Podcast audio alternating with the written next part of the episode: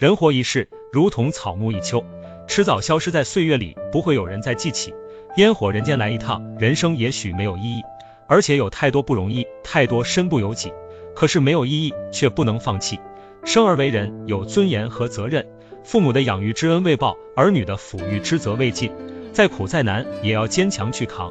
能让父母老有所依，能让儿女少有所养，就是意义。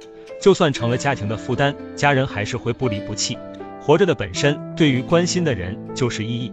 既然不能放弃，那就坦然去经历，去看属于自己的风景，去感悟属于自己的心情。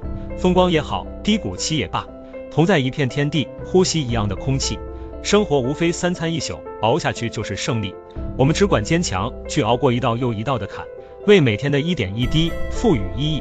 人活一世，如同草木一秋，就算是一草一木，也可以茂盛的活着。草木也有草木的值得，草木也有草木的快乐。加油吧，活出意义。